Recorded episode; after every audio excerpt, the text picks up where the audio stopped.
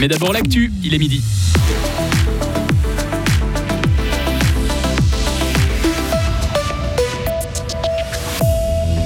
Fin de l'affaire Philippe Demière. Le conseiller d'État n'a pas fauté avec ses comptes de campagne. C'est la gabegie à Berne. Le national dit non au rachat de Crédit Suisse. Les sénateurs disent oui. C'est peut-être le début d'une crise institutionnelle. Et de retour d'Ukraine, notre journaliste Vincent Douce nous livre ses impressions dans ce journal et nous emmène en Transcarpathie dans une demi-heure. Météo ciel variable et venteux demain et de la pluie pour vendredi après-midi. Karine Baumgartner, bonjour. Bonjour Greg, bonjour à toutes et tous. Philippe Demière est blanchi. Le ministère public fribourgeois classe l'affaire des comptes de campagne personnels du conseiller d'État. Il échappe ainsi aux poursuites pénales. Le procureur général a rendu hier une ordonnance de non-entrée en matière. Il estime que la loi sur le financement de la politique ne s'applique pas dans ce dossier. Le ministre UDC n'a donc pas violé les règles en la matière. Delphine Bulliard. Les 10 000 francs qui n'avaient pas été annoncés initialement par Philippe Demière dans ses comptes de campagne ne sont pas un don, mais un autofinancement. Pour le ministère public, l'esprit de la loi sur le financement de la politique n'est pas en frein, vu que ce montant était financé par Philippe Demière lui-même. Ce texte ayant pour but de savoir qui paye les élus et donc qui pourrait être susceptible d'influencer leurs décisions. Le procureur général s'est penché sur ce dossier à la demande de la chancellerie d'État suite à des révélations de la RTS début mars.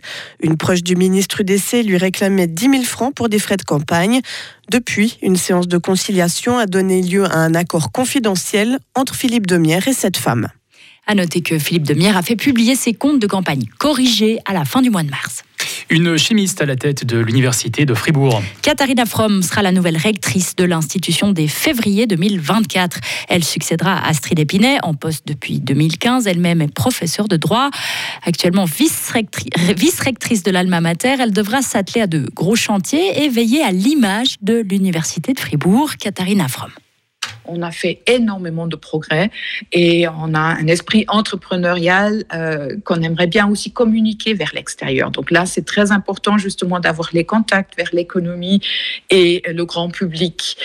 Toujours faut-il aussi maintenir le niveau des étudiants germanophones à un niveau convenable si on veut rester notre université, si elle veut rester bilingue telle qu'elle est, voire même plurilingue. Hein. Et puis, dernier grand challenge, c'est aussi euh, trouver les futurs clusters de recherche pour, par exemple, euh, être en compétition pour obtenir des nouveaux euh, centres de recherche tels que le, NCCR Bio-Inspired Materials. Donc là, on souhaite aussi dans le futur avoir d'autres centres de recherche à niveau national et international. Précisons encore que le Sénat de l'Université de Fribourg doit euh, procéder à l'élection de Katharina Fromm, puis le Conseil d'État doit ensuite ratifier ce choix, mais il s'agit d'une formalité. Un ouf de soulagement pour les Lausannois. Le M2 est reparti, mais seulement sur le haut du tracé. Pour rappel, le métro lausannois est à l'arrêt depuis 8h20 ce matin. On cause un défaut technique sur le système électrique. L'entier de la ligne entre Ouchy et Croisette était arrêté.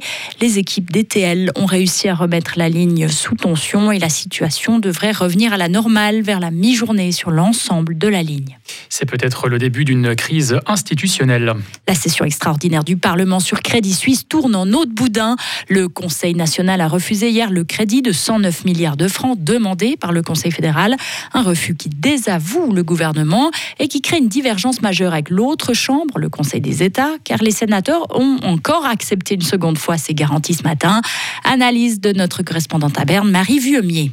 La situation était critique ce matin à Berne. Des discussions ont commencé très tôt pour tenter de trouver une solution.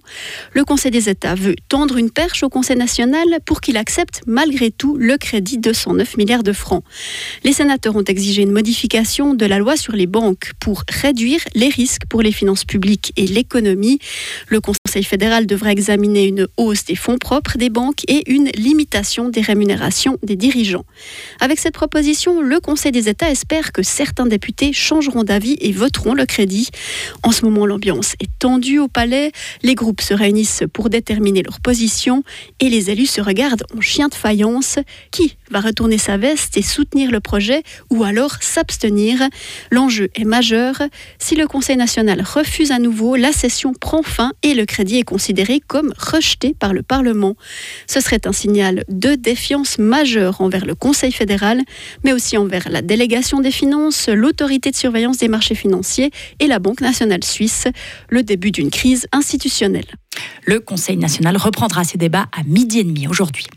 Alain Berset sera en visite au Congo. Le président de la Confédération se rend en RDC, une visite qui s'inscrit dans le cadre de la participation de la Suisse au Conseil de sécurité de l'ONU. Le fribourgeois y rencontrera son homologue congolais.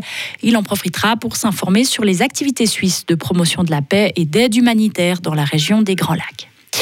Les Chinois trouvent que Emmanuel Macron a de très bonnes idées sur Taïwan. Le président français a appelé à ne pas être trop suiviste des États-Unis sur cette question. Pour rappel, l'île fait l'objet d'une rivalité entre Pékin, qui revendique sa souveraineté sur ce territoire, et Washington, principal allié de Taïwan. De ce côté, l'île espère que la France s'engagera davantage à ses côtés. Ils sont euh, gardes forestiers, étudiants en informatique ou employés euh, communaux. Six membres de l'association fribourgeoise Solidero Chine Frontière se sont rendus en Ukraine durant le week-end de Pâques et l'un de nos journalistes était du voyage. Ensemble, ils ont acheminé plus de 3 tonnes de matériel, lits, matelas, médicaments ou encore outils pour les pompiers dans le village de Nichne-Seliché en Transcarpathie. Vincent Douce nous livre ses impressions au retour de ce séjour. Il nous décrit la situation. Plutôt calme, en tout cas en apparence. Cette région, la Transcarpathie, se trouve dans l'ouest de l'Ukraine, coincée entre la Roumanie, la Hongrie et la Slovaquie. Des centaines de milliers d'Ukrainiens ont trouvé refuge les premières semaines après le début de la guerre dans cette région d'Ukraine. Il faut dire que la Transcarpathie est protégée par les Carpates. Quand on se promène dans les rues des villages ou des villes de Transcarpathie, rien ne laisse penser que la guerre est proche. C'est plutôt la pauvreté qui est frappante. Des maisons sont délabrées, les routes peu entretenues, mais les sons du village ressemblent à ceux que l'on pourrait entendre dans la campagne fribourgeoise.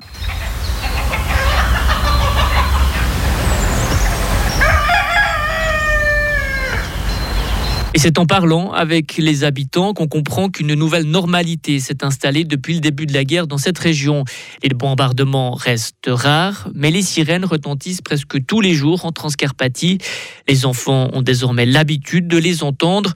Aujourd'hui, quand elles résonnent, ils ne pleurent plus, mais se déplacent simplement dans les sous-sols de leur école. Retrouvez nos sujets sur l'Ukraine et la Transcarpathie toute cette semaine et dans une demi-heure dans notre éclairage. Retrouvez toute l'info sur frappe et frappe.ch.